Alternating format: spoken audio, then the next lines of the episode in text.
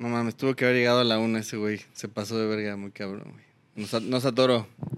Nos Sapo. atoró. O sea, Sapo. No Te dicen llegaste. que llegan a la una y llegan a las seis. Qué abuso.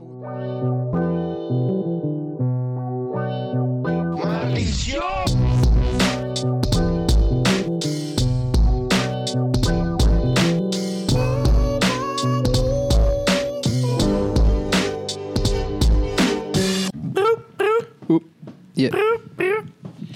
Hey, yo, what up? Esto es La Teca, un podcast de hip hop que declara como persona moral ante el SAT junto a...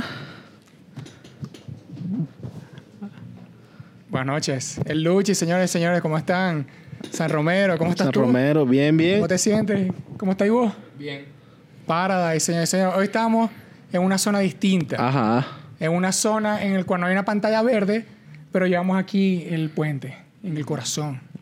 Ellos no saben que estamos hablando porque ellos son personas de este país, señores y señores. Lo que pasa es que venimos a una ciudad que se llama Maracaibo y la verdad es que no tenemos muchas cosas que presumir, pero tenemos un puente. Pero el puente está cool. Y por alguna razón el petróleo, eh, o sea, el puente es como... Petróleo, que jode. pero ya no Icónico. lo jodieron. Sí, pero no, uno no va con petróleo en la mano, entonces uno siempre que le dicen cosas así, nosotros tenemos un puente. Ok, ok. Sí, sí, Ok. sí. Lo grande, me Eh. Es un puente Sí, ya. puente. Vimos Sí. una imagen muy bonita de un atardecer con ese puente. Ah, Ah, bueno, sí. Exactamente, es bellísimo, ¿viste? Estabas en contra. Estabas en contra del puente. Bueno, el puente es bellísimo. Hoy, hoy, yo- hoy no estamos en el puente, hoy estamos en el estudio Polycron Records. Polycron. Studios en la Roma. ¿Viste? Exactamente. Nosotros confundimos a las otras nacionalidades, Exacto, señores. exacto. La gente cree que solamente en el podcast. Uno dice a veces cosas raras en la calle y la gente no nos entiende. Pero no es Polycron. Polycron Records. ¿Te gusta ese nombre? Claro, mucho más internacional. A, a los gringos. Exacto. No, pero literalmente Polycron Records, señores y señores, con... Señor, dame tu nombre completo, no mentiras. Te iba a decir, dame DNI todo, dame el número. Nombre y facultad. No, no, pero give me, give me your name. Gabo. Gabo. A.K.A. A.K.A. Gabach. Gabach. Y yo, Raúl. Recientemente, Phil Barrera. Phil Barrera. Yo le pasa que yo no quise decir los nombres porque le inventé unos nombres a los dos. Y iba a ser horrible, así que por eso dije, dígame ustedes. Dígame lo que ibas a decir, cuéntame. Ah, no, que estamos en Polycron Studio, literalmente el mejor estudio de la Ciudad de México. Si existiera uno mejor, se supiera y no se sabe hasta ahora. Porque nadie más dice de otro, porque no, ya, o sea, el mejor es este. Exactamente. Literalmente, no hay, no hay por qué No se buscar necesita, más. exactamente. Este es el mejor. Estamos en Polycon Records, donde se hacen muchas cosas, la verdad. Ajá. Primero vamos a dar un shout out al lugar donde estamos antes de que hablemos de las vidas y las cosas así. Eh, primero, aquí se graba musiquita. Aquí se graba, se mezcla, se produce, se masteriza música. Y Todo. se baila música también. Y se Yo baila, vine el fin de semana. Se ensaya, sí. Yo- Se yo ensaya, se- sí. Se ensaya, también se ensaya mucha música, se mezclan cosas de cine, Ah, voces. También, también hacemos cine. Diseño de, de audio, ¿no? Diseño de audio, todo que, mira, si suena, todo lo que tenga que hacemos ver con audio, aquí, Exactamente, aquí. exactamente. Todo, todo. Ok, me gusta, me gusta. Y, verga, de no, o sea, ok, nosotros, por ejemplo, así, así conocimos, yo, Josué, da- eh, conocí a Gabo desde Así hace es. tiempo, exactamente, ¿no? ¿Cierto? De hace algo, sí. Bueno, Pues y nosotros vinimos, eh, yo al menos conocí a Gabo hace poco, que casualmente aquí en este estudio, eh, que vinimos a una party o a, a una fiestica electrónica de, de desmadragüeso. Así, toda... Y es estuvo como- buena, estuvo buena. eh, Ese estuvo, bueno, yo digo ese estuvo buena porque todos me dijeron, esa estuvo buena y yo no vine ante ninguna anterior. Pero esa estuvo buena, esa estuvo bastante buena. Pero, ok, además estoy hablando de todo esto para que haya como un panorama tan amplio de que seguramente si más adelante estamos hablando de tal cosa, la gente no se pierda. Exacto. Que sepan que se hacen muchas cosas acá en este Exacto, lugar. sí. Se O sea, podemos ensaya. darles un poco de contexto de la fiesta. Exactamente, al menos También el de la es fiesta. importante, ¿no? Pero bueno, al menos cómo comenzaron ustedes. O sea, porque ustedes dos son, están separados en este momento, pero siempre están unidos. Exactamente. pero ustedes son socios en, este, en, en- en esto, eh, lo que se llama Polycron. Sí, exactamente. O sea, ¿Cómo comenzaron? Eh, pues empezamos a hacer música juntos en realidad. Nos conocimos chameando y empezamos a... De que, hey, güey, tú haces música así, a huevo. Y nos dimos cuenta que cumplimos años el mismo día. Entonces, Oh, Pequeño ok. detalle. entonces ahí como que... Mismo año también. No, un año de diferencia. Ok. Pero automáticamente fue así de, "Pff, bros. No, sí, güey. ¿Cuándo te ha pasado eso, güey? Sí, porque no, eso Es no una pasa. buena casualidad. ¿no? Ajá, aparte, porque aparte nos fuimos de vacaciones para festejar el cumpleaños al mismo lugar. Al mismo lugar, güey. Sin conocernos, ¿no? Como que fue, ¿qué haces este fin de semana? Me voy a la playa. ¿A qué playa? A esta. ¿En serio? Yo también. ¿Por qué? Porque es mi cumpleaños. No mames, el mío también. ¿Qué día? Este. Automáticamente somos amigos. ¿Qué playa era? Sí. Cancún. Puerto ¿Dónde? Escondido. Puerto Escondido. Ah, ok. Ah, pero lo encontraron. Eh, lo encontramos, sí. Ah, bueno. Nos ok. ¿y eso fue hace cuántos, cuántos años? Eso fue hace como ocho, nueve años. Como nueve. Como nueve años, yo creo. nueve Sí, años. güey. Como en la, en la universidad por ahí. O para esos años. Ya está, estamos ver. más grandes, la verdad. Sí, exactamente. So- Eh, sí, sí, la universidad. No, pero es que porque yo no sé cuántos años Pero tiene usted. por ahí es que nace Monochrome, ¿no? Que fue su primera banda. Exactamente, Sí, exactamente. O sea, hicimos una. Bueno, tocábamos con otro compa, Ajá. pero ese güey colombiano se, se regresó a, a Medellín y nos quedamos nomás él y yo. Le cambiamos el nombre, le pusimos Monochrome. Y después trabajamos en el mismo lugar y nos dieron las gracias al mismo tiempo. Ok. Y entonces, eh, pues dijimos, ¿qué hacemos? ¿Qué hacemos? Y pues empezamos el, el estudio.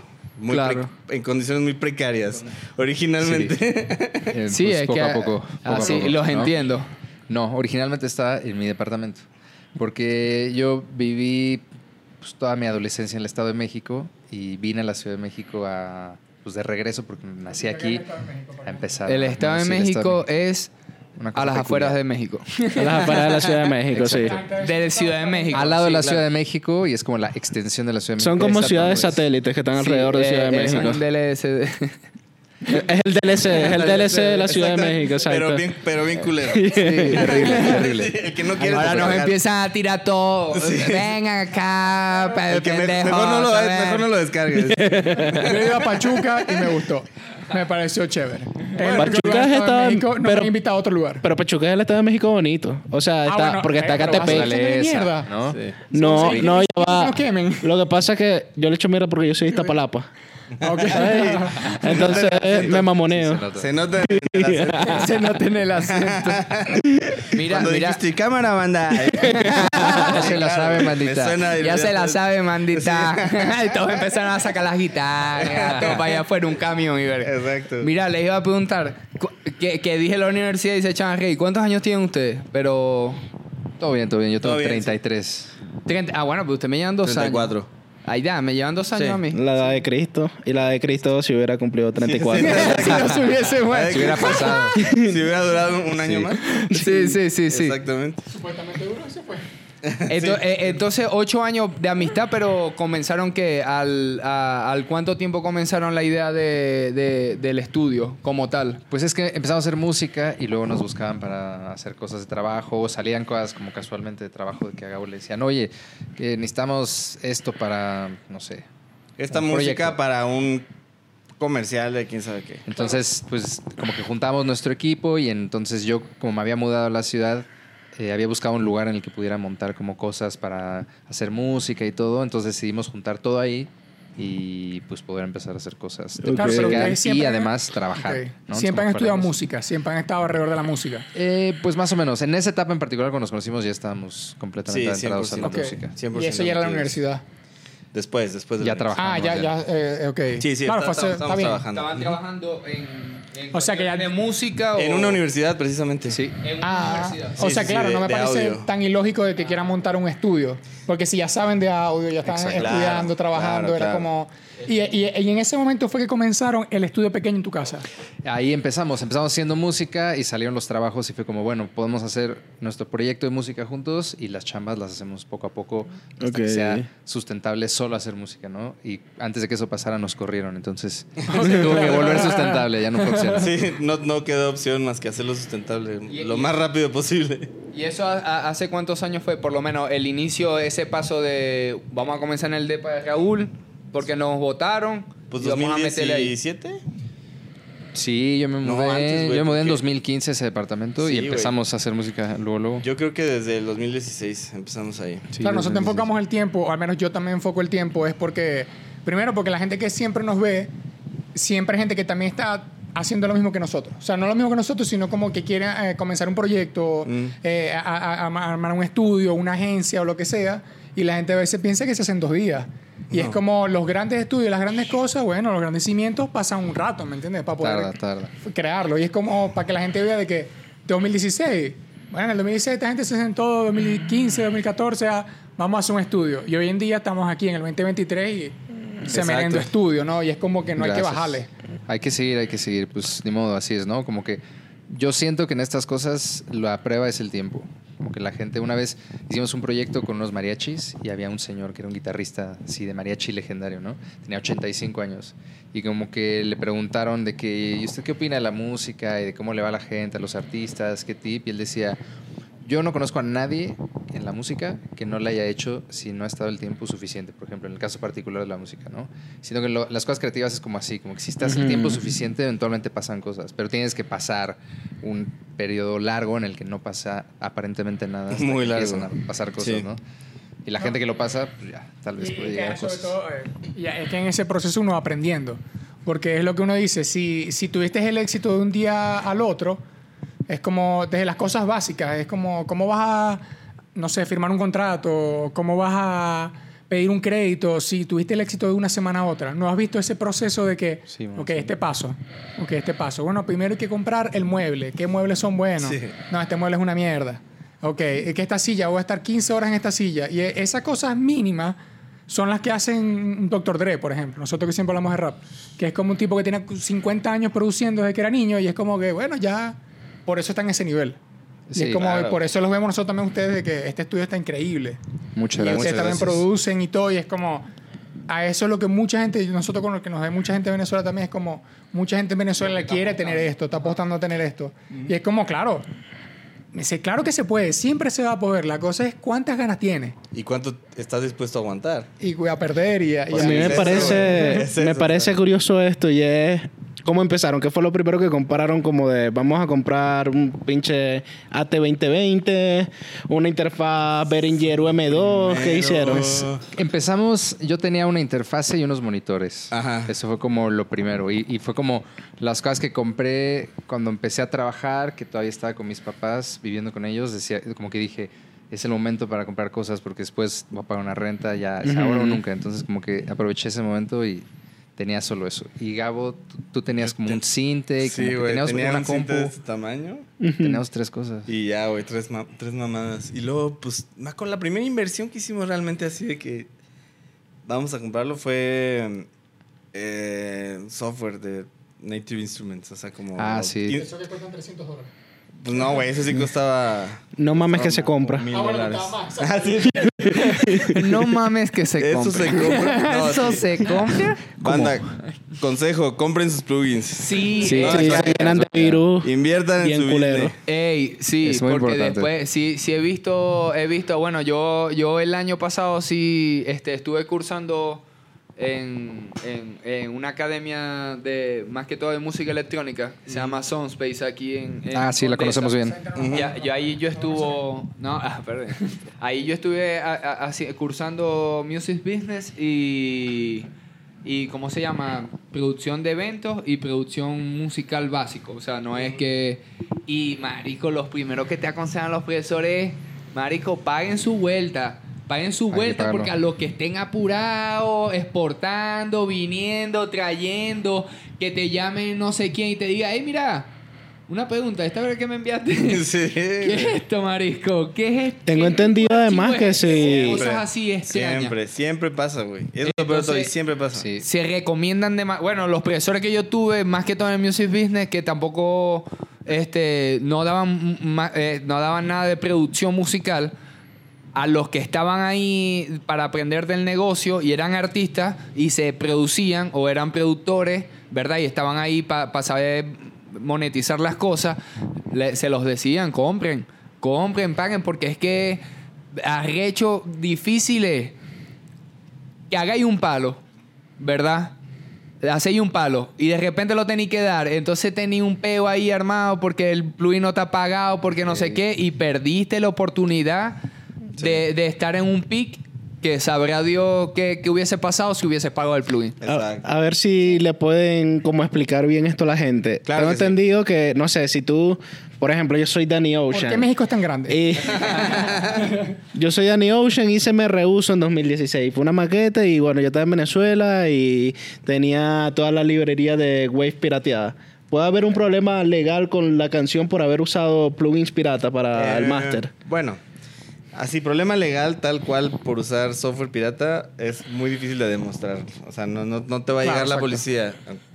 Pero lo que sí te puede pasar es que te digan, güey, está buenísima esa rola. Hay que hacer un remix. Ok. Ah, abres la sesión, pero ya cambiaste de compu. Y ya no tienes esos plugins, ya no están. O sea, lo que usaste, esas herramientas que usaste ya no están. Claro. Entonces, tu sesión ya no suena igual, ya no puedes sacar los files otra vez, ya no puedes hacer ningún cambio, ya no puedes hacer nada.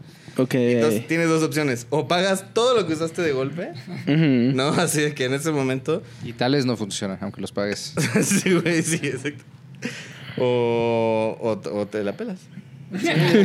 Así Es yo también siento que una cosa es como cuando estás estudiando y estás aprendiendo, yo al menos yo que, que siempre estuve en el área de diseño, pero es como que todo un programa Photoshop, Illustrator, Premiere, con todos estos programas es como, si estás aprendiendo, bueno, pagarlos a menos que tengas mucho dinero, pero de última vez si lo tienes pirata y, y aprendes, pero ya cuando es algo de trabajo, Exacto.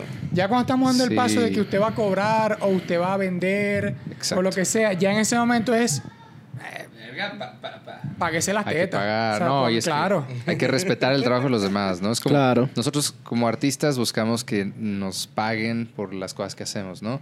Y cómo puedes pedir tú eso si tú no le pagas a la gente por lo que hace, ¿no? Es, como- es lo mismo, ¿no? O sea, es propiedad intelectual. Al final, si hay un plugin que suena increíble, pues alguien tuvo que pasar horas ahí chingándole para que sonara Sí, güey, un cinte virtual, o sea, no mames, es una obra de la ingeniería, ¿no? Sí, casi, casi, güey, o sea, Sí. está muy, está muy perro hacerlo, es es demasiado trabajo, pues. Sí, al menos, bueno, es que al menos ese tema de que hay que pagar es importante. Porque. Sí, sí, sobre todo. eh, el, su- bueno, el caso de que voy a decir, por ejemplo, de Danny Ocean, Ujú. habrán, serán el 80% de los casos de Latinoamérica.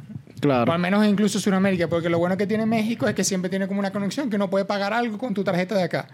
Es como que si estás en Argentina, le tienes que mamar el huevo al presidente y él tal vez puedes pagar Steam y bajar unos juegos. Es como Claro, en también el Venezuela problema, también. ¿no? O sea, la Claro. conexión de algo internacional, no importa que tengas Visa, Mastercard, Mastercard, esa mierda es no sirve para un carajo. Pero hay muchos países que pasa así en Sudamérica. Claro. Ok. Y es como que si llegamos No al punto opción. de profesionalismo, a veces es muy difícil de que la gente quiera ir a Sudamérica a tal vez a grabar con alguien, porque es eso, abrir programa y es como, Dices- ¿qué es esto? Es Es como- la- no, no es la, no es la versión, porque es la última que encontré Ah, y ah, tal. no, exacto. no abre mi sesión y tal. Es que esos problemas son Es los que, que uno es- empieza a tener y ya es Si, muy si frustrante. pagando los tienes esos pedos todos los días, güey. Exacto, hasta Si no los pagando. pagas es por 10, o sea. E incluso ya pagando a veces tienes problemas. Siempre, O sea, siempre. Por eso es como... Sí, eh, sí. eh, es muy fastidioso. Sí, Pero exacto. les iba a preguntar, bueno, y ustedes hicieron este estudio y claro, fue creciendo. ¿Cuándo, cuándo lograron este, este, al menos este edificio, este local? Esta, est- Estamos en este Campeche establecimiento? 31, en la Roma, además, Puede en Ciudad de. México. Aquí Claro, porque vengan a grabar. sí, exacto. Este, no. siempre es un misterio y que no, no, no, esa gente, tenemos problemas con esa gente. No, no, pero lo que quiere decir Luis, o sea, después de tu apartamento, cronológicamente, tipo, después de tu apartamento, ¿saltaron directamente acá o sí fueron buscando Ah. de, de estudio en estudio, local, Bueno, departamento? tuvimos un intermedio. Sí, es que fue como todo un proceso, porque estábamos haciendo unos proyectos que requerían mezclar en surround, ¿no? Entonces, incurrimos en ese mundo del surround y nos dimos cuenta que eh, estábamos pagando mucho tiempo de renta de estudio y entonces que ya era tal vez mejor idea poner nuestro estudio. Y en ese momento como que venía un, venía un proyecto grande que era bastante tiempo y dijimos, bueno, tal vez si hacemos esto bien, a lo mejor no tenemos ganancias de este proyecto, pero logramos como que armar un estudio ya en un lugar, ¿no? Y Gabo tenía un amigo que, bueno, tiene un amigo que, que tiene un estudio con un estudio B al lado que no usa Aquí en la Condesa. en la Condesa. Entonces como que dijimos, ah, pues es muy buena idea y entonces en ese momento como que decidimos hacer el salto y ya pagar la, como la primer renta de estudio formal como negocio y nos movimos a ese lugar y fue una terrible idea. Sí, o sea, no fue mala idea en ese momento, pero a los dos meses ya era una terrible idea estar ahí Y seguir Pero, ¿por pagando eso, sí. y seguir pagando. No, pues porque se acabó el proyecto y seguíamos pagando una renta y resultó que el, el espacio no estaba hecho para nosotros. O sea, nosotros nos tenemos que adaptar al espacio. Claro. Digo, es muy común tener que hacerlo así, pues, pero... Claro. O a cualquier lugar que te mudes, Sí, o sea, pero, pero en caso de, de- de estudio musical o de trabajo musical, Sí. no puedes ir a adaptarte. Sí, y Siento estamos- yo, es muy y específico estamos adaptar. entonces... No sé, al final dijimos... Vámonos. O sea, realmente Sí. ya acabó el proyecto, sacamos todas nuestras cositas y nos fuimos. Gracias. Sí, aparte Ajá, ya de claro, que la renta había subido y era como, no, ya con eso tenemos un lugar para nosotros solos. Ya, o sea, si ya vamos a pagar eso. Sí, sí, ya no vamos a tiene pagar eso, mejor ya vámonos. Exacto. ¿Qué año fue? 2017. ¿En qué año fue eso? 17? 2000... O 18.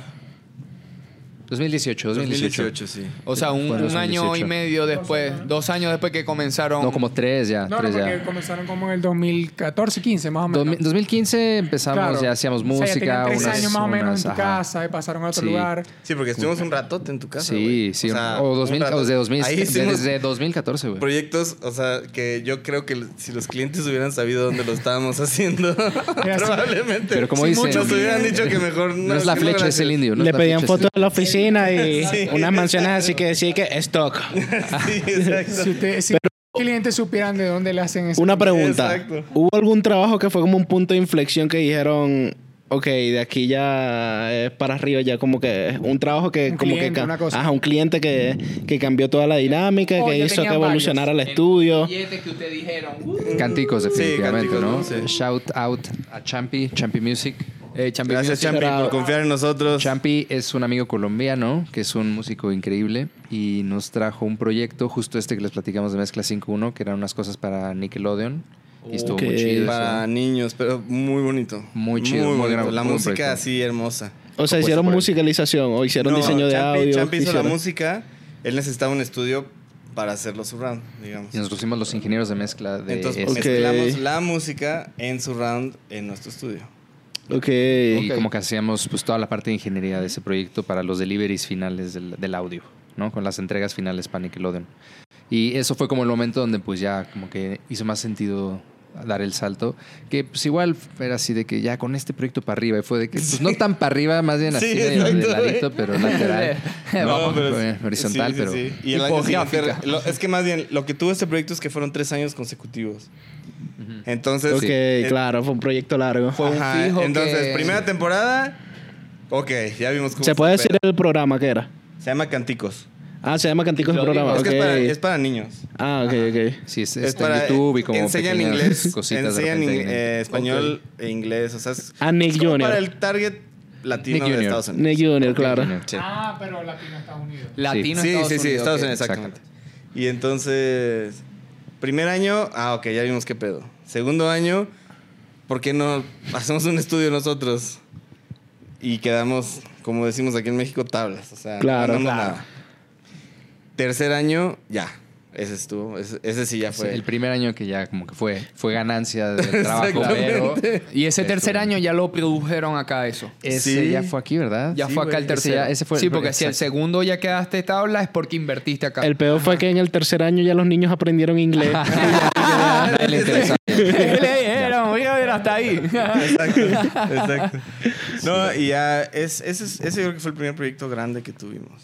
A- a- Alrededor de ese hubo varios, pero como Bueno, estudio, estudio, ese fue el que más ameritó decir, bueno, ya hay que movernos. Exacto. Y claro, tuvimos porque- mucha suerte porque justo cuando estábamos en ese otro estudio que les contábamos, que tuvimos que llegar a adaptarnos, Mm. un amigo es ingeniero en acústica, bueno, maestro en acústica. Maestro, por favor. Y le preguntamos, oye, ¿qué podemos hacer para mejorar este espacio? Igual y cambiar la ventana, hacer cosas. Y nos, ya, nos hizo una cotización y como que estaba muy caro. Entonces fue de que no, ya no lo vamos a hacer, güey. Yo creo que vamos a hacer otras cosas. Y nos habló después y nos dijo, oigan, es que el estudio en el que yo estoy ya se va a liberar. Yo me voy a ir de ahí y vamos a cambiar de negocio. Ya solo voy a hacer cosas acústicas yo. Entonces, pues no quieren ustedes quedarse con el local. Está bien de precio y ya les paso directo el contacto de la casera. Y era este local. Obviamente, nada pendejo, sabía que lo íbamos a contratar para ayudarnos a claro. Shout out to Mendieta. Freeland, sí. Freeland Acoustics. Ya, pues sí, obviamente él salió ganón de que pues, nos ayudó a hacer el estudio, pero estuvo Digo, muy nosotros chido. también porque quedó bien chingón. Sí, Sí, a- al, fi- al final también eh, es cuestión de, de lo mismo que estábamos hablando de los plugins. sí. La inversión, la inversión buena, ah, o sea, hay que pagar, marico, porque al final si invertí para pa, pa- pa ahorrar, ¿verdad? Capaz a, No lo- a, a, lo- a los, a los seis meses, o sea, a los seis meses ya vas a tener que estar cambiando algo, ¿verdad? Se te despegó no sé qué cosa, se te dañó no sé qué vaina. Por, o sea, entiendo yo que, que, que por eso se, se, se- se hizo la, el trabajo con él también, ¿no? Y por eso quedó tan sí, bueno. no, también si lo vamos a hacer hay que hacerlo bien, o sea, Que tienes sí. que entregarte, ¿no? Y también creo que un punto muy importante es, tienes que estar, o sea, tú quieres siempre tener proyectos más grandes, ¿no? Y Ujú. tener mejores eh, oportunidades y quieres que la gente crea en ti como artista. Pero tienes que estar listo para cuando sí te los vayan a soltar. Eh, O eh, sea- ya, sobre todo cuando tienes el conocimiento y sabes que puedes. Sí. Exactamente. Lo que estás esperando, el trabajo, que te caiga y ya estás como, bueno, estoy listo. Sí, porque no, o sea, no lo puedes hacer al revés. No puede, no puede alguien llegar y decirte, ay, creo mucho en ti. Este, pon tu estudio y después voy y No lo Pues no. O sea, es como si no tienes un estudio, pues, no- o sea, por Porque más que alguien que- quiera trabajar contigo, pues no se puede. Porque de última te contrata. Te contrata y ya, no, no, no te pide un proyecto. O sea, Exacto, eres un exacto. trabajador y listo. Entonces nuestra filosofía era esa, o sea, hay que tener el estudio porque pues sentimos que ya vienen, pues, o al menos esperamos que vengan. o al menos están buscando, que es lo más importante. Sí, sí. Y le iba a preguntar, eh, ustedes tenían una banda, ¿de qué era la banda? O sea, ¿de qué género? O- Eh, le llamamos post-pop. Es Ok. como pop electrónico. Synth, wave, un poco también. ¿Y siempre fue electrónica? Pues O- siempre, es que, Sí, siempre o sea, los sintes, los sintetizadores siempre han sido nuestro Su fuerte. pana, sus mejores amigos. Sí, exactamente. Ok, Sí. bien. O sea, Somos, nuestro- somos nerds. sí, ¿Y fueron desde incluso conociéndose ustedes dos? De lo de los sintes, Sí.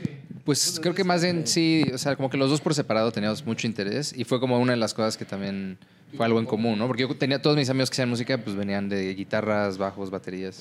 Claro, frases, cum- melodías. Exacto, guitarra, Cumplen- batería, frase Sí. Cumplen el mismo día. A los dos les gustan los sintetizadores y la la música. Y es como...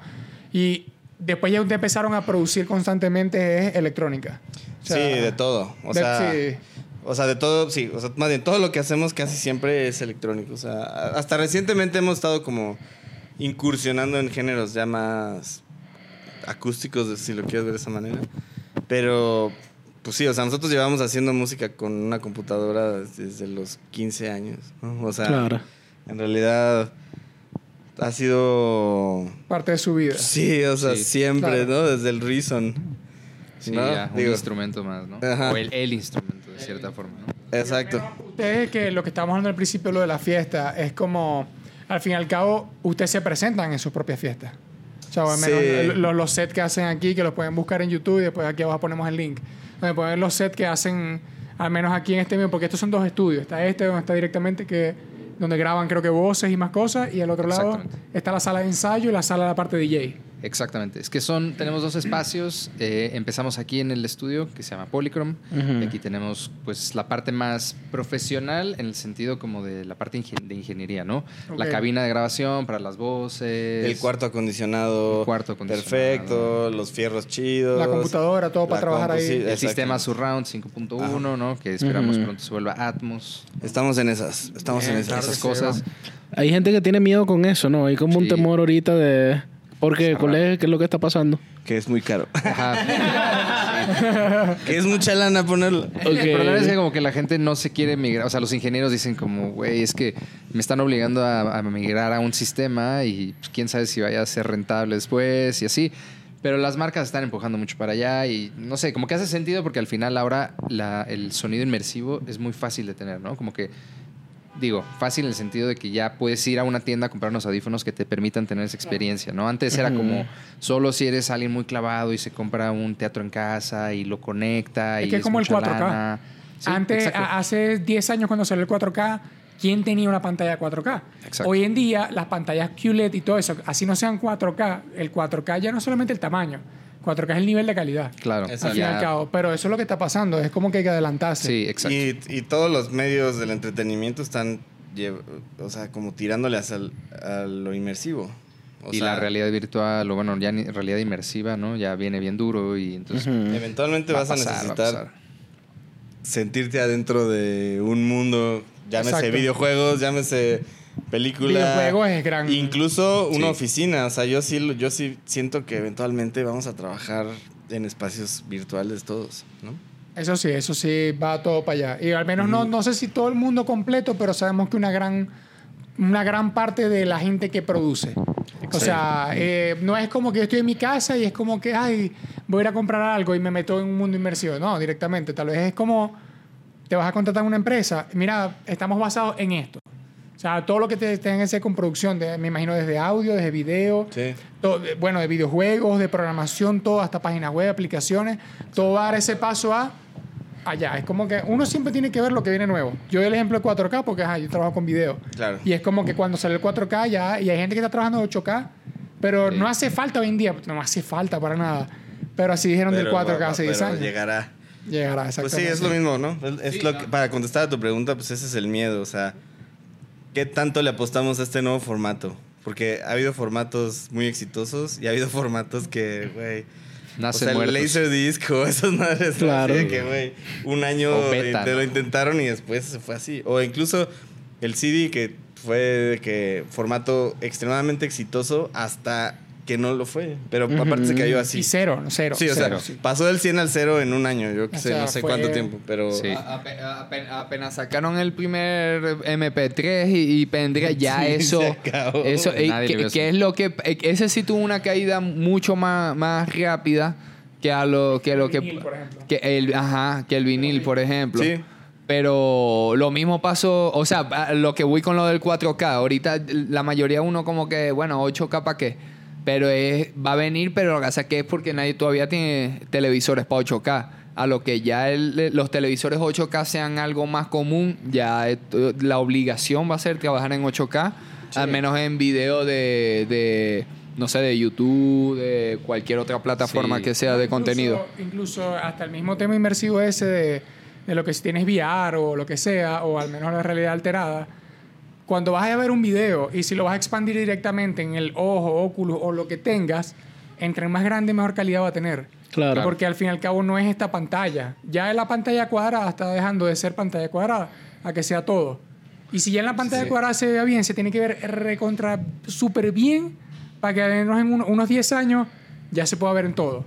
Exacto. Y este video no se va a ver así porque es 1080p. 19- 1920 o 1080. así Pero en que- cinco años ya se va a ver. No, pues se ve old school. Se ve súper old school. Se va a ver así como, claro, los recuerdos de antes. Como cuando uno busca la Handicam, la, la, Sí. para grabar la de... La textura. Sí, la de, la de las skate, la- el modelito ese que no se consigue. Ah, Hay sí. una cámara que es famosa que no se consigue, que es la, la Sí, clásica la, que la lleva- Sony eh, BX1000. eh. Ah, ¿en serio? BX1200. Es la icónica. Esa es la Claro, marico. O sea, vos, vos grabáis un video en ese tape y ya... Bueno, te dan una patineta y sacáis un Era el ollie. Vos no sabes patinar. No sabes y una vez pero ¡pum! sale. te sale. Porque eh, esa se popularizó, es que creo que es BX, BX2000. BX, y es- era esa y era otra que se polarizó bastante en los 90, que era una Handicam y tenía un agarre y tenía su ya integrado. Y era como, primero aguantaba balas. Esa tipa aguantaba balas, porque esa gente andaba en la calle siempre como si eso fuese otra patineta. Y muchos de los, de los que eran los biógrafos en esa época grababan con esa, porque era muy cómoda. Y tenía un peso cómodo de que tiembla menos la cámara. Pues al, al tener a los OPs, que eh, o al menos el gran angular en ese momento era el paso adelante, porque agarras todo alrededor No, el clásico, del skate. clásico skate, ¿no? Sí. De que Sí, de que- el vato acá... Y el tipo acá. así Como si te- ajá. Thrasher, Thrasher Magazine. de intro de Tony Hawk. Intro de tono, ajá. Sí. Sí. Eh, les iba a preguntar, ah, en cuanto aquí del estudio, ¿qué cosas locas le han pasado en el estudio? Puta. O sea, me imagino que muchas. Pero puede ir desde fantasma, policía, gente loca o un cliente desenfrenado. Todas, todas. todas, las anteriores. Hasta los fantasmas. Menos El mismo día, de hecho. Fantasmas no, pero policía sí. Policías. Se, se han llevado a amigos cuyos nombres no vamos a No, mencionar. no, no, no. Y a la en policía. esta me- ocasión. pero pues ya sabes, es que todo el mundo se quiere salir siempre a la calle. con su, con su traguito en la mano. Ah, pero fue por eso. Sí, sí. Y se puso revulsivo. Pues digamos que se lo llevaron. Ok, está bien, está bien. Sí, sí. Tuvimos que ir por No, él. o sea, no es y que se tocaron- acabó el evento. No es que tocaron la puerta y que. No, no, la- Eso ha pasado allá. No, sí, en las fiestas de allá, todas las fiestas llega la policía. Todas y cada una. todas, Bueno, todas. ya va, ya va. Yo, ya va. la saben también. Yo tengo También. una Sí. anécdota de ese día. Ah, sí. Yo ese día, Sí, pero sí. no, tranquilo. O sea, yo estaba. Yo cada vez que salía a fumarme un cigarro, llevaba a la policía. Marico, no No podíamos te, no te estoy mintiendo. No nos yo cada ya. vez que salía y pre- yo, el último cigarro que me prendí, yo estaba casi en la puerta y dije, lo voy a prender de una vez para poder fumar. Y salgo así con, con, con Samantha y a lo que estamos afuera, hice un jalón, dos, miro a la izquierda, venía una camioneta de la policía con las luces apagadas, lenticas. Y yo dije, bueno, pero qué claro. pedazo de bruja. Maldito, llegó una escoba, huevón. Vino así. Harry Potter silencioso. Claro, claro, y después la hallaron y yo como que y fue como otro cigarro más. prendieron, pum, y eran como tres. Y vos, maldición. No, no, Pero no entiendo. ¿no? No se puede fumar cigarro en la calle. No, No, más bien el, ruido. Ajá. Ok. Yo Sí. me imagino, dentro de mi lógica que saqué yo ese día, fue que, Marico, eh, hay un evento, ¿verdad? Ujú. Y el lugar, mm, supongo yo que no es un lugar para no, evento. no es un antro. No es un antro. Y me imagino que es por eso también, que estás ocasionando una bulla, la gente está afuera Sí. socializando, pero es cuestión y que por la calma del barrio. Exacto. Es Sí, más por eso lo de los, eh, Mira, entre los comillas. policías también ya saben. Sí, sí, no, ya Sí. se la saben Hay y saben gente que... que se la está pasando bien. Ahí- hay ahí- música. Ya, ahí hay que, hay Vamos que a ver. rasgar algo para Vamos que a ver qué saco. podemos sacar Exacto. de esa situación. Y Aquí ya. hay algo para nosotros. Exactamente. Aquí hay 500 pesos. Aquí Exacto. 500 pesitos. Exactamente. Y hay para entre ustedes, hay para mí. Exacto. Exactamente. yo nunca entiendo, pero métanse en la fiesta y pásenla bien y ya está. Vas a cagar la fiesta. Exacto, exacto. pero Pero que bueno, se han portado bien con todo y todos los policías. Ah, no, bueno, al menos, exacto. Eh, y en- Es que el y- problema de ser Bueno. policía e ir a una fiesta es que todos van a creer que eres el stripper. ¿Y por qué no puede serlo? Exacto. No es las ilegal. dos, las dos. No creo que sea ilegal tener No, trabajo. no. Bueno, otra cosa que nos pasó aquí, ese sí no podemos mencionar nombres de, de nadie. Eh, tranquilo, igual este público no conoce gente. No, pero sí- es que sí son personas famosas. Ok. Juan Pazurita. Lo sabemos. Lo sabía. Lo sabemos. No, no, no. Vinieron aquí a grabar. Usaron el estudio como locación únicamente. ok. Y vinieron a grabar un. El, intro de un programa.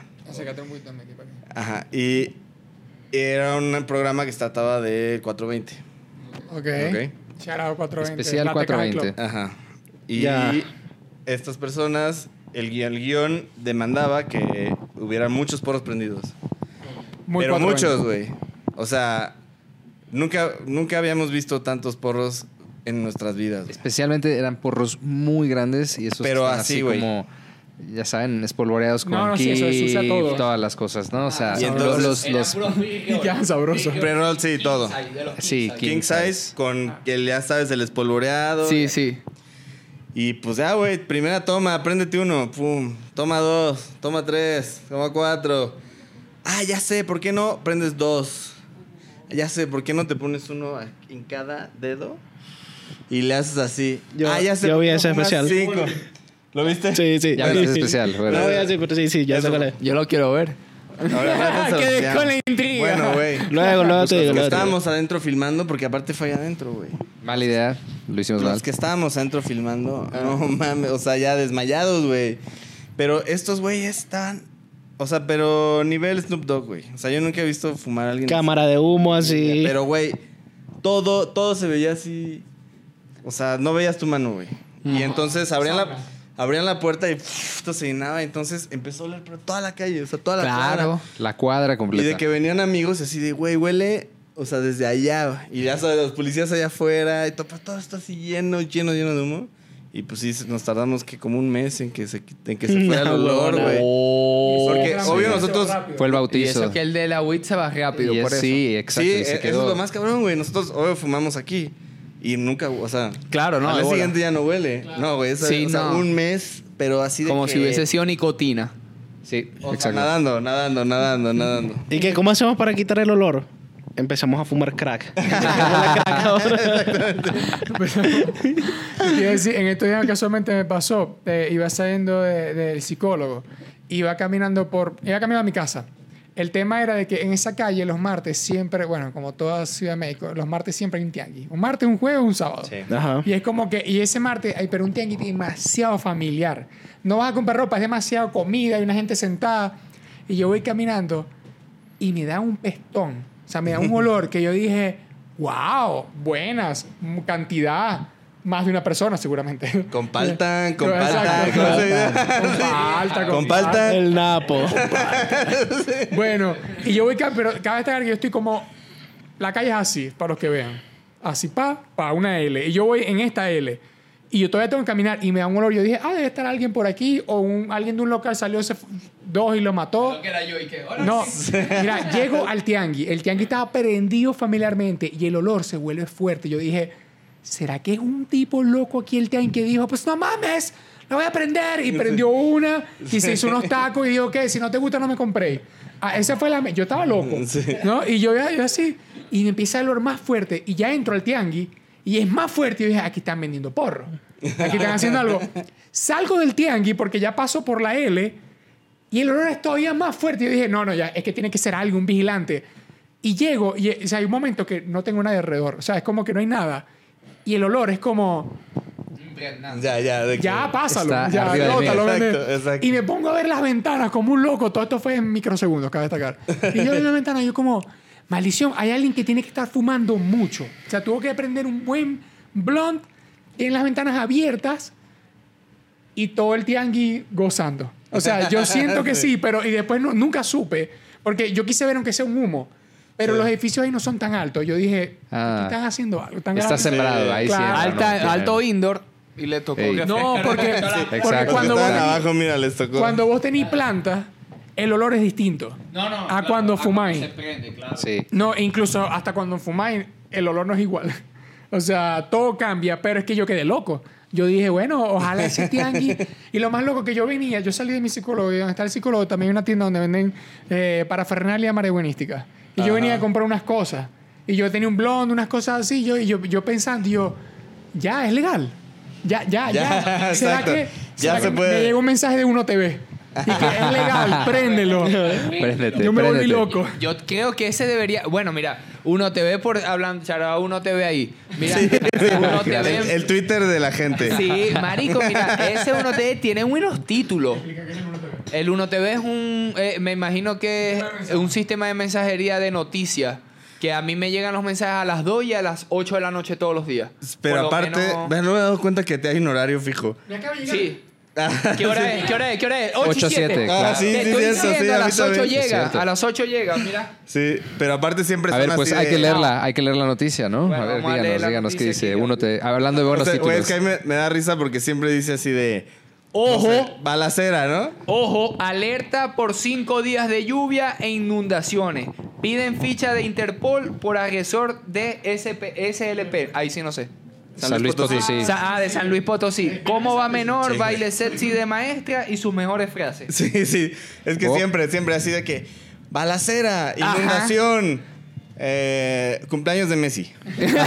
O, mira la nueva playera de quién sabe qué. O sea, siempre la tercera noticia es la buena. sí, siempre. la- Sí, la- yo la creo que el, el mensaje de Uno TV ese día va a ser: préndelo. A partir de hoy, taca, taca, taca, taca, taca, porque es préndelo, seguro es préndelo, punto y coma. A partir, partir del de ta, ta, ta, ta, ta, ta, así, porque así es que envían los A mí, mensajes. a mí me da risa cuando se ponen creativos que si... Ay, no, tacos de caca. Muere Chabelo a los 84 años. Pero... Mira, u- usted, vos sois aquí de Ciudad de México. O... Sí. Bueno, yo tengo. Bueno, eso es todo México, la verdad. Yo pregunté simplemente para decir. No estás discriminando. Contexto. Raúl. Eh, ¿Cómo se llama? Que le- eh, voy a hacer en esta frase no maravilla. ¿Qué onda con los comerciales de drogas en la radio? Geniales. Ah, güey, están Eso. súper intensos. ¿Cómo decir que? Sí, ¿no? Mota, cocaína, fentanil, crack, heroína, todas tienen un nombre distinto, pero todas caes en vicio. ¿Y vos y qué? ¿Me la vendiste? Sí, no- exacto. Ok. No conocía ok. tantas. Ya va. Perfecto. Yo le, quiero, yo le quiero vender un anuncio al gobierno. Poneme un beat. Ajá. Si te ofrece fentanil lo van a decir que se siente muy padre que lo usa John Lee. No es cierto. No haga caso, no es cierto. Lo que nunca te va a decir tu dealer es que esa madre fue lo que mató a Mac Miller. Sí, es cierto. cierto. No usen fentanil. No, güey. Luego el otro día escuché uno así de que. eh, la piedra. Este, ¿sabías tú que los nazis le daban piedra a sus soldados? Así, No, eran anfetaminas. ¿Qué tiene que ver, güey? Por cierto, a- ayer se murió el panita este, antes de ayer, el que se parece a Matt Miller, el de Euforia. Euforia, pero Ah, Andrew Cloud, Sí. Fue suicidio, sí, Sí, pero sí. es que.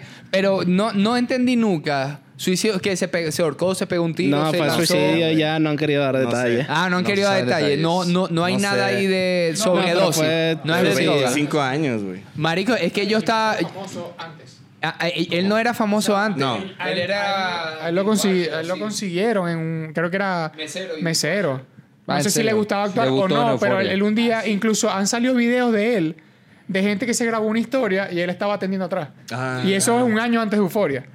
Al tipo lo vieron y dijeron como, vamos Bueno, a arruinarte la vida y que te suicides. Es Sí, que sí, exacto. sí era muy peculiar, ¿no? O sea, como que sí era muy. Era un personajazo. Sí, O güey, sea, era un personaje por sí solo. Sí, un personaje. Pero qué loco. O sea, ¿qué, qué nivel de. Porque si ya estabas en un nivel de crisis en tu vida. Bueno, ya va. No es que cervecero en tu nivel de crisis. Pero me refiero, tal vez si estabas algo triste, porque el que termina el suicidio no lo pensó dos semanas antes. Es una persona que tiene muchos, muchos años pensando Sí. en esa área. Y es como. Si ya estabas como, coño, mal atendiendo porque estás ahí de mesero, trabajas ahí a poco precio, después pegás y la gente te quiere, te, te coges a quien te dé la gana o lo que sea hacéis billetes, esa estabilidad económica y te suicidáis es como, wow. Ah, pero Eh. güey, ahí te das cuenta que no. No es cuestión de varo. Sí. No, no, por eso digo, pero digo estabilidad ni nada. Es como que ya. Sí, sí, sí. Tra- trae no, otros pues, pedos seguramente. Sí, güey. ¿Cuántos famosos se suicidan? Mira? Anthony Bourdain. Anthony Bourdain, todo el mundo decía, este tipo tiene el mejor trabajo del mundo y es el tipo más cool del mundo. Él se aburrió ya. Sí, güey. Chester Bennington, güey. Chester Bennington. güey. Mataron. Dice, dice verdad. ¿A el rumor. poco? Lo mataron, lo Ah, mataron. sí. Claro que Sí. lo mataron porque le iba a sacar el documental también con esta gente de la Traffic Love, ¿no? pedofilia. Así Lo que también- pasa es que- También fue por ese güey y lo mató. Porque no, a esa Luis acaba de ver mataron. Son of Freedom. eh. Papi, Está. Pero para mí sí lo mataron. Porque la gente piensa que es como que. Nada, es que no quiero hablar de ese tema, pero es como que la gente no se suicida así de un día a otro. Esa, el pensamiento suicida es algo que ve, ve recurrente. Tu Bueno, familia pero lo vio o no algo. sé. Y la gente que es Estaba como deprimido. que es, ra- es que es raro. Y sabes qué es loco que siempre que muere esta gente, la gente no te dice alrededor, estaba deprimido. Porque, por ejemplo, cuando se, cuando se murió, eh, que se suicidó el actor este, el de Pachadan. murió- Robin Williams. Robin Ah, sí. Williams, ella la gente decía, él tiene un rato en hueco. O sea, Sí. la gente ya decía, él tiene un rato en hueco y el tipo cayó. Pero siempre sale alguien que, ay, se suicidó. Y él, es como que yo sé que en las cámaras es una sonrisa, pero si la gente de tu familia, tu novia, tu pareja, tus amigos te dicen, él estaba tranqui. Y después desapareció. O sea, se suicidó, es como que hay que culpar. Pero algo raro, alguien tuvo que haber visto, al menos una sola persona, una nota, algo. ¿Quién sabe, güey? Yo- O lo sea, mataron. Yo, yo solo debato ahí es cuando son casos de Venezuela.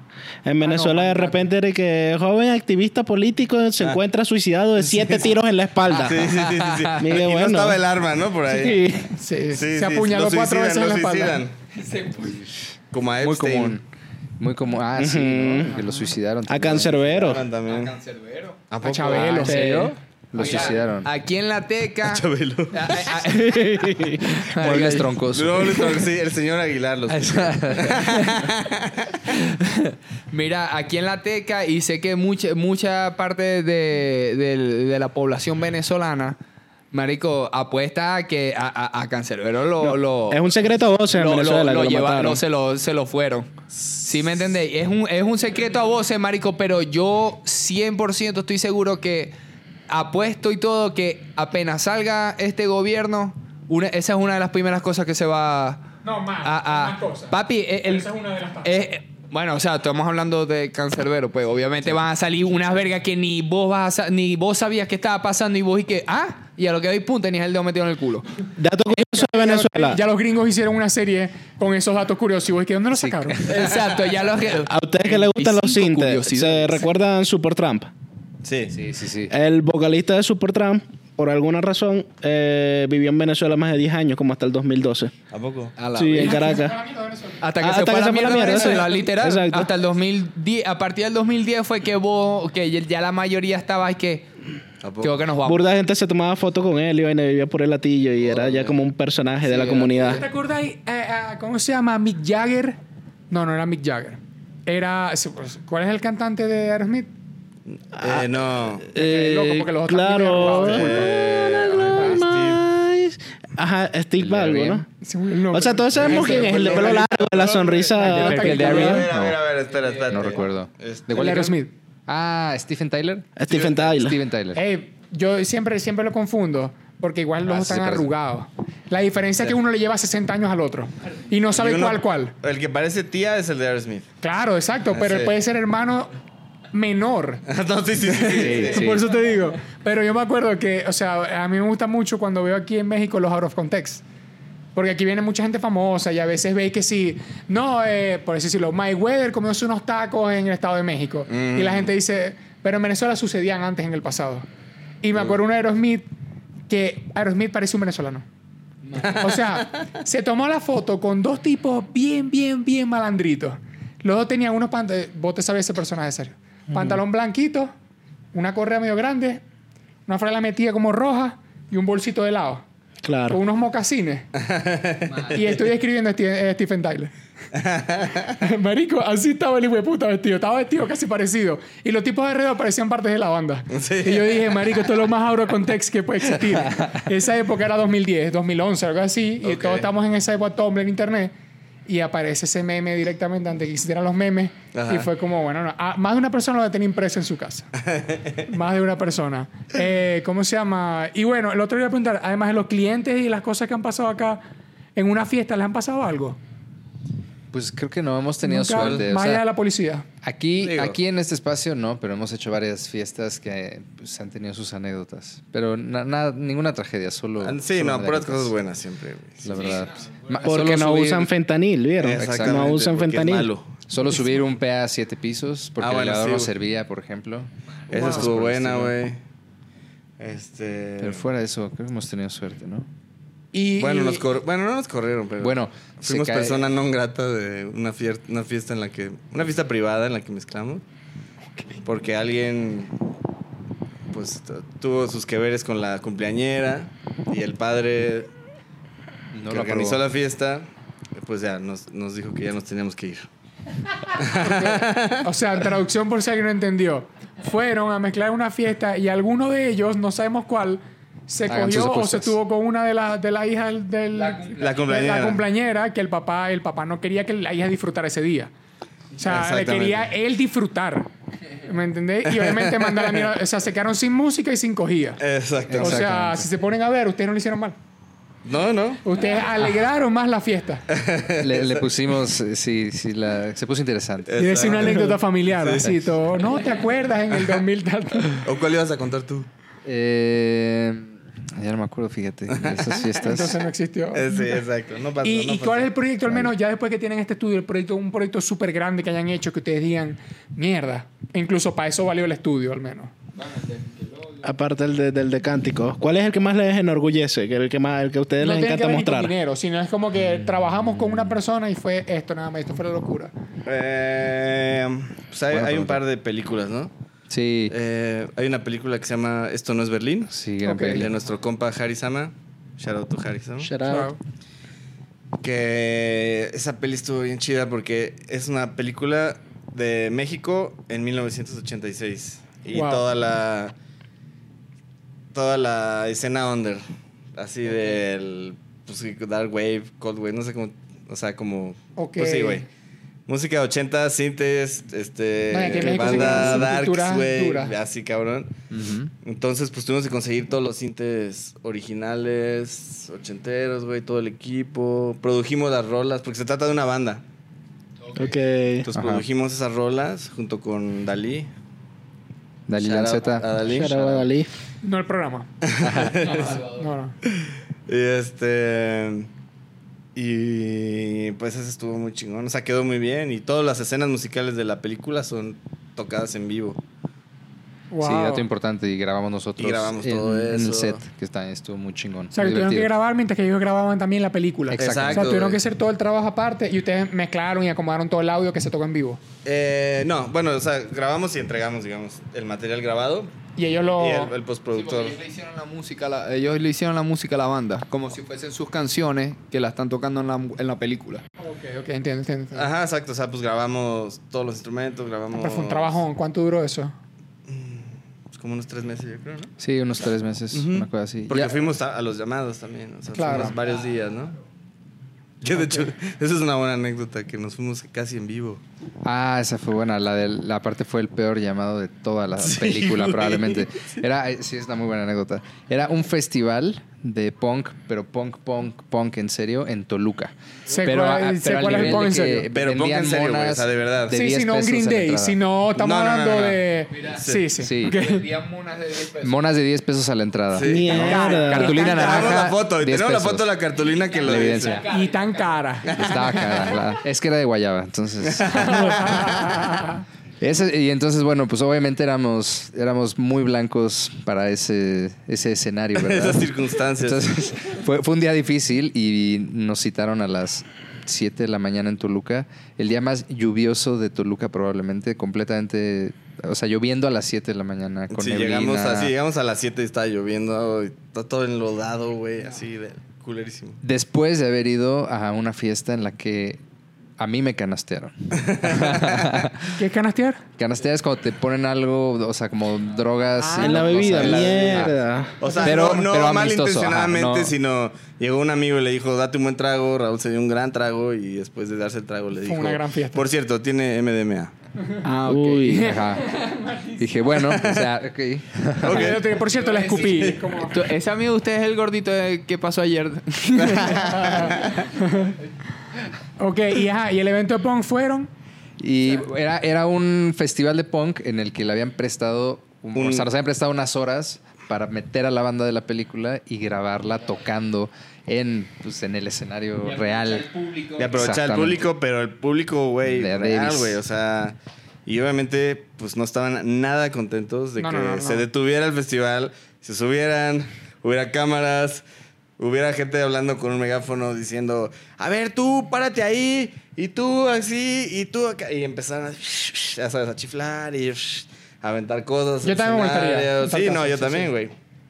Pero, pues sí. Y se empezaron a lanzar cosas y se Sí, sí, empezaron sí, a- güey. Empezaron a aventar. La- banda tenía que la banda de la película tenía algo que ver con la misma la ambientación del el festival. Género, el género, la Sí. música o algo. O sea, es que sí era la escena. O sea, sí. Ah. Lo que, lo no les gustó no fue la música. Lo que no les gustó fue Que le el le ¿Qué pararan el festival y se Exacto. pusieran a grabar.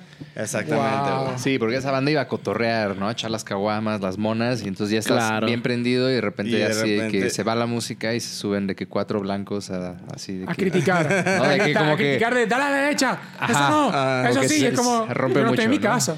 de que, bueno, Y sí temimos por nuestras vidas en par de ocasiones. Qué miedo. Y aparte, desvelados. Ah, claro. Ah, sí. y canasteado. hay canasteados. ¿En qué, cómo, cómo se llama este rockero mexicano que tiene la canción de Pinche putito? Confundes el rock con las ganas de miar. Eso. Oh, wow. Qué pesado. Eso hay que, hay que buscarlo, hay que buscarlo porque yo no lo dice, eso no es chido. Sí. Se- Sergio tiene anécdotas re- de gente de cosas rebuscadas. Pero Tanto de la vaina. país eh, como eh, de nuestro ese, país. ese es un rockero que es bien Leyenda. famoso acá, por lo menos No tanto, localmente. no tanto. Y, y me contó un pana una vez que es que no recuerdo el nombre, quería recordar el nombre, que él vive en la Doctores. Ok. Este pana. Y dije que ese que está ahí tirado en el piso, todo borracho, se parece a tal, a este rockero. Y que fue caminando así. Y que se asomó. ¡Ah! Es él. Sí, es.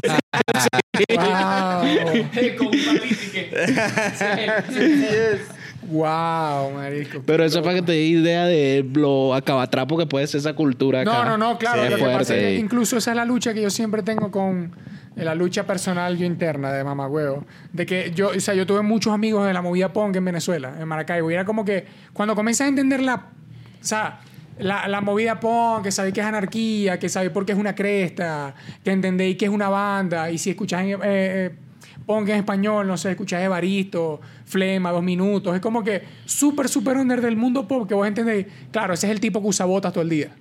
¿no? Y es como, a veces uno crece, y ya yo, eso fue muy juvenil de mi parte, todavía sigo escuchando esa música, pero es como muy juvenil esa vida. Y es cuando vos crecéis y conoces a alguien que te dice, no, yo soy super punk, y te escucha Green Day, yo digo, no, no digáis esa palabra, te peor que residente, vos no soy rapero.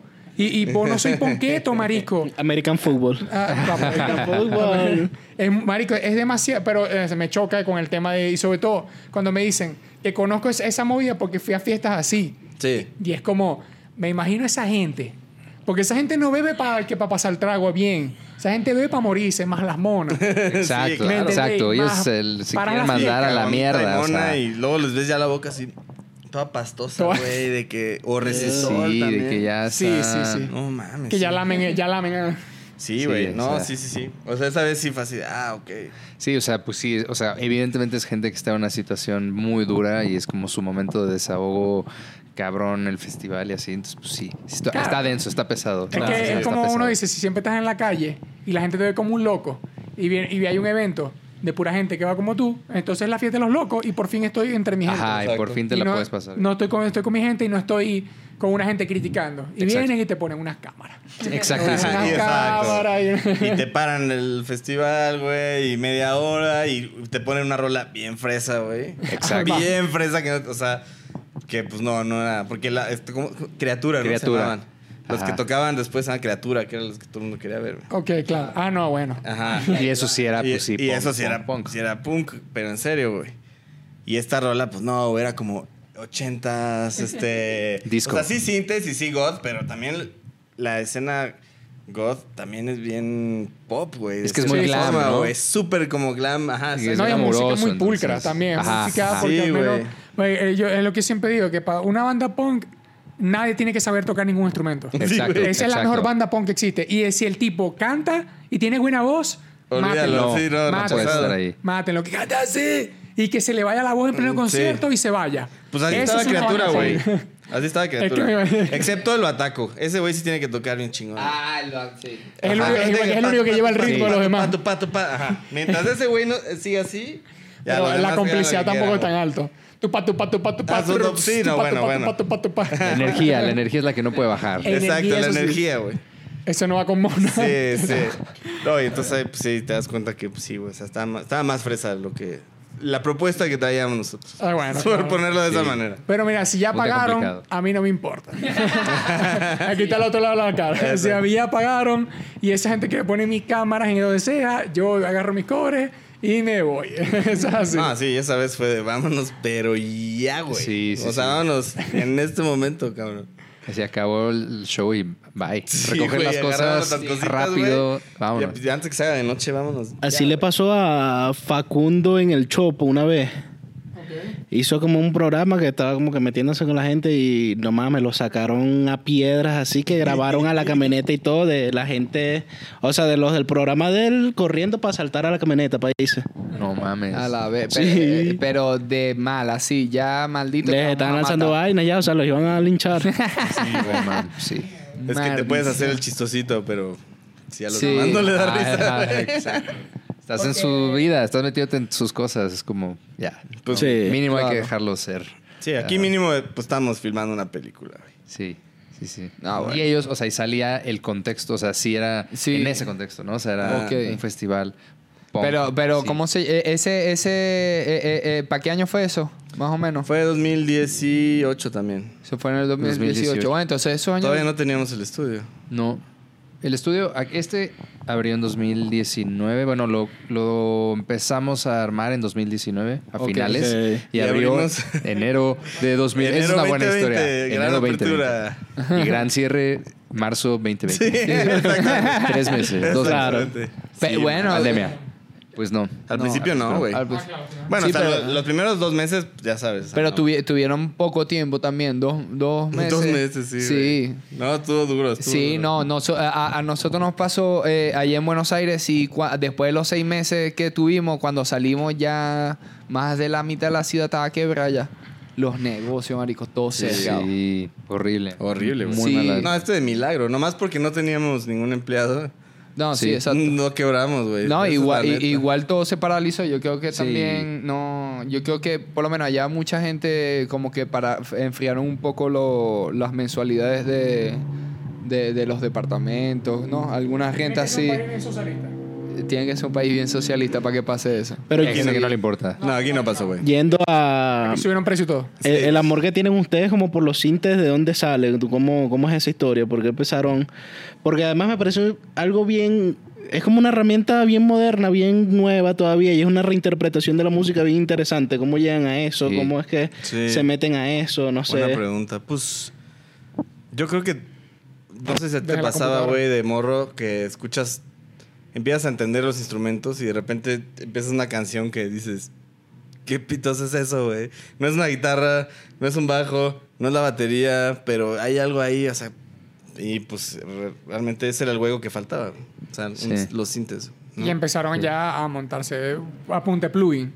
Sí, Ah, sí, de que claro. conocer el Ableton primero y luego algunos sintes, que empezamos con unos Arturia que son muy chidos. Le empiezas a mover sin saber nada, güey, hasta que ya eventualmente pues tienes que aprender. Sí, bueno, yo, yo nerdé, me compré un, un microcorg, me acuerdo que así Ah, ahorré para comprarme ese cinte y no entendía nada, nada, nada. Entonces leí el manual hasta que medio entendí y, o sea, entendí lo básico, pero no realmente, o sea, los sonidos que sí eran como una mierda. Ujú. Entonces pues, no los usaba, solo como que usaba presets, pero ya medio entendía qué pasaba. Y como que ya después de eso, ese lo vendí porque pues nunca logré sacarle provecho. Y luego ya poco a poco fue como, ah, ok. Ok. Entendí. Y ya, pues sí, picándole. Mm, Sí, pues es que al final es una herramienta, o sea, es como doble creatividad, o sea, la, parte musical es una parte creativa, pero el sonido que puedes generar es como el la segunda capa de creatividad. La, la segunda capa de creatividad. Este. No, porque ahí sí las posibilidades, pues literalmente sí son infinitas. Y una guitarra con muchos pedales también puede generar sonidos Sí, muy com- complejos, pero al final de cuentas, pues también. O una guitarra acústica, por ejemplo, pues no tanto, ¿no? O sea, al final de cuentas, Claro. es un timbre, ¿no? Un piano es un timbre, güey. Este. que el synth te agarras todos esos timbres y los acomodas todos. Es eso, abre un mundo nuevo de Exacto. posibilidades que... Modificas literalmente la forma de onda. Es que imagínate esa gente en los 70 así, que agarraba un pium, pium, pium. No y la gente dijo. ¿qué? Sí. O sea, esto no es una guitarra y nada, esto es pium, pium, pium. Y se volvió loca y empezaron a pium, pium, pium, pium. Bueno, incluso en Venezuela salió un subgénero, que es la changa. Changatuki. La changatuki, que es como... O el Raptor House, también Raptor House, conocido como exactamente, Raptor que House. es Shout out, música DJ electrónica. DJ Babatar. Ajá, DJ Baba, la, leyenda, música shout out. y es como... Y era El- música maestro. muy de calle, muy de barrio.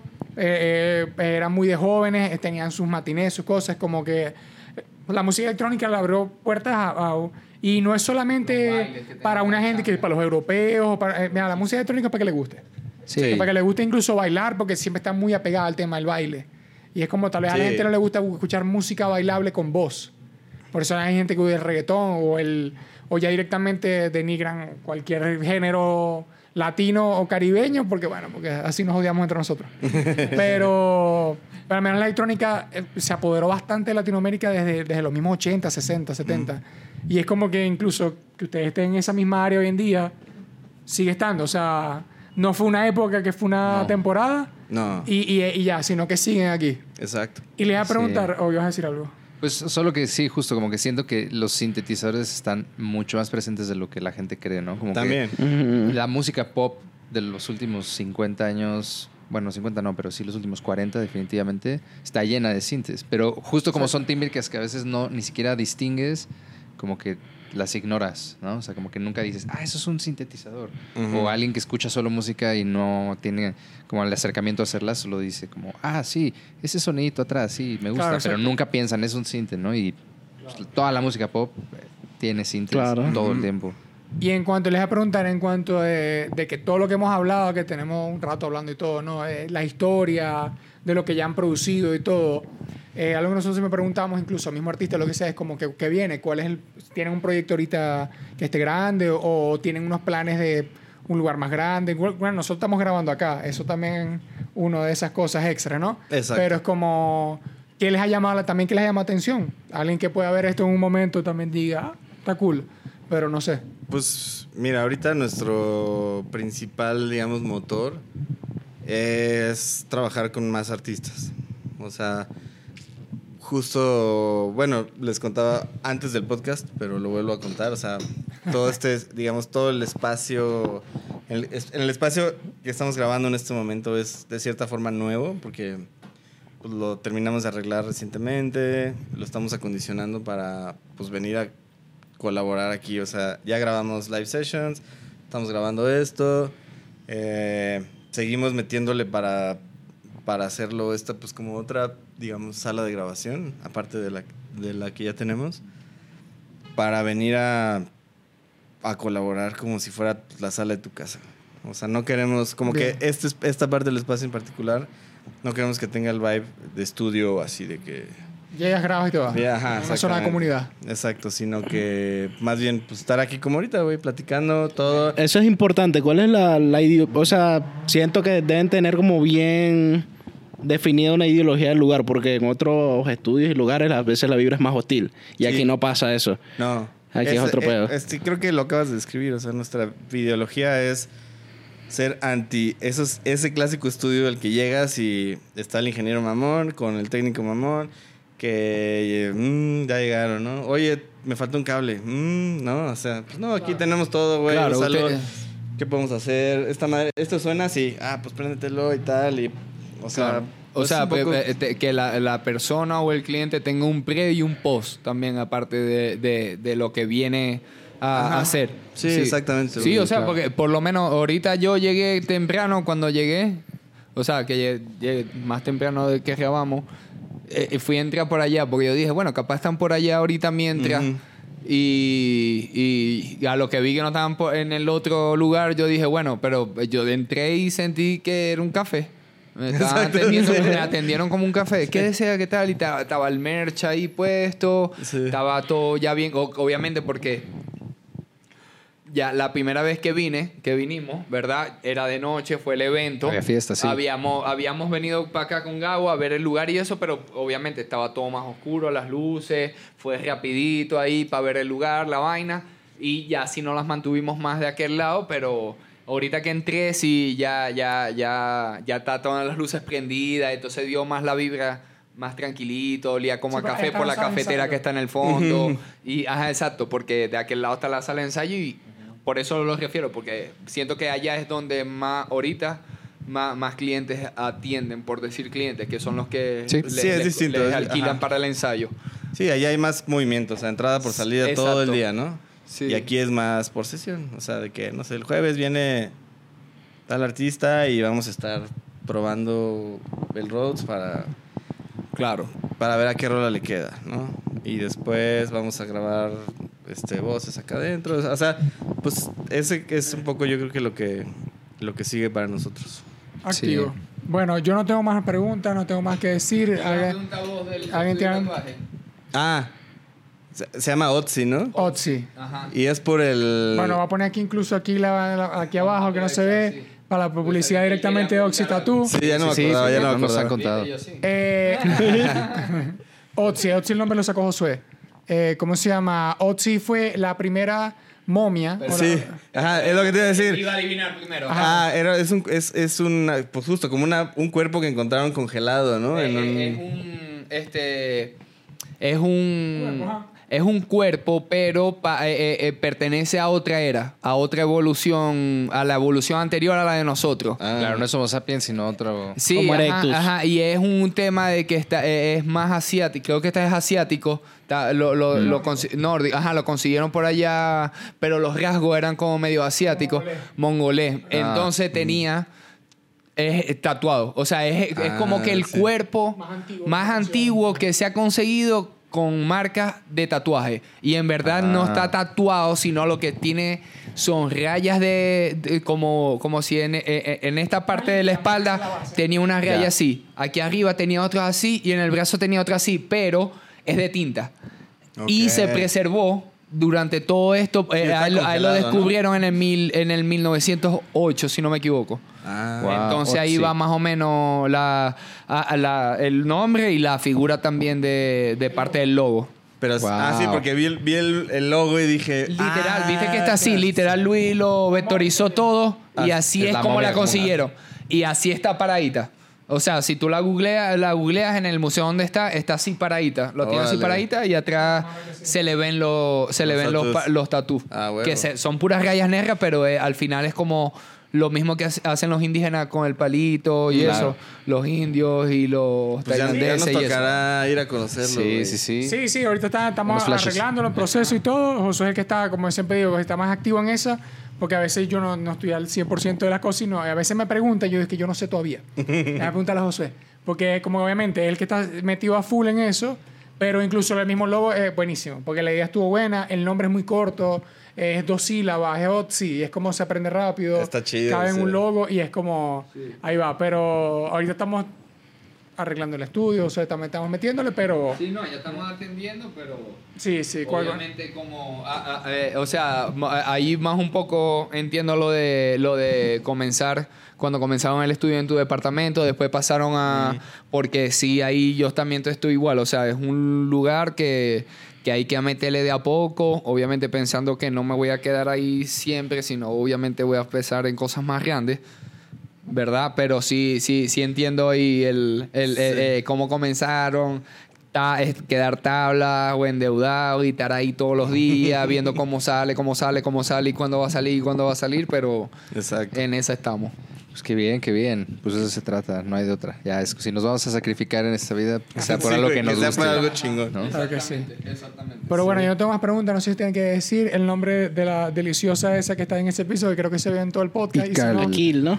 Y cal. Ical. Iquil. Ical. Bueno, Kill. shout out pa' 835, la mejor comida venezolana en la Ciudad Charo, de México. eh, lo vamos diciendo al final, pero no importa. Al principio te lo vamos a poner, pero sí tenés razón. Charo 835. La mejor comida. Ustedes no han ido a 835, vamos a ir un día. Ajá, vamos a ir a Llévenos, 835. Estamos aquí Ah, ¿sí? cerca. Ah, ¿sí? mentira. No, no estamos lejos. Pero igual no estamos Bueno, lejos. pero no está lejos. Está Sí. broma, pues. ¿Cómo se llama? Nosotros somos de Maracaibo, obviamente, y somos eh, la mejor comida de Venezuela. Esa mierda es de Maracaibo. O Ok. sea, es la mejor. Y además, aquí en Ciudad de México está el local que es partner de nosotros, que es 835. Y es comida maracucha. O sea, no es comida venezolana en general, maracucha. Hay una sazón, Venga. hay un detalle. Si te dicen que, que eso es mentira, ¿verdad? Porque es de otro estado que no sea el Zulia, Maracaibo, vos le preguntáis, ah, ok, ¿y, y, y, eh, eh, de qué se basa el, me- el menú general del venezolano? Todo viene de Maracaibo. Dile, dile, ¿qué vas a saber? Ni puente tienen ustedes. Exacto. A ver, enséñame tu puente. ¿Qué tan grande? ¿Y qué tan grande? Para ver tu lago. Comparamos ¿Cuán- puentes. ¿Cuántas aguas tiene tu lago? O sea, la mía tiene salada y dulce, la tuya y petróleo, además. ¿Qué vas a hacer algo? Pero bueno, eh, No, pero- Está contaminado. Eh, Reserven sesiones en Salas Roma, en Polycron Studio, sigan las Así es. cuentas. aquí en. Campeche Acá abajo vamos a 31. poner la- Todas las, las cuentas, las cuentas. Exacto. La de ustedes, la de... Bueno, me acuerdo, ojalá me acuerdo. no, no, pero sí, sí, lo va a poner, obviamente. Eh, aquí pueden venir, eh, si están en la Ciudad de México o vienen a la Ciudad de México, que siempre importamos porque, aunque no, ustedes no lo sepan, Ciudad de México es una zona donde muchos venezolanos a veces vienen a sacar el pasaporte. No tenemos Ah. embanda- embajada en muchas partes del mundo porque estamos hechos mierda. O sea, es un país hecho mierda. Pero mucha gente viene a Ciudad de México a pasarse una semana, dos semanas. A la embajada. Va a la embajada o visita. Ok. La gente que viene a visitar. Sobre todo la Y gente es como en Estados Unidos. Claro. Bueno, y es como si vienen acá y quieren ensayar, quieren grabar algo, porque dice, voy a aprovechar, tengo un amigo, un amigo DJ, tengo un amigo que quiero grabarlo con él que está en Ciudad de México o cerca. Papi, no hay mejor lugar que este. Si nosotros estamos acá, entonces ¿para qué le vamos a decir mentira? Exactamente. Acá andamos, acá andamos. Pero bueno, señoras y señores, sigan a todas las personas que están aquí abajo. Por favor, suscríbanse a este maldito canal. Hijos de puta. ¿Me entiendes? Los quiero mucho a todos. Sigan a 835. Y bueno, pórtense bonito y, y compórtense bien. Así que nos vemos. Bye.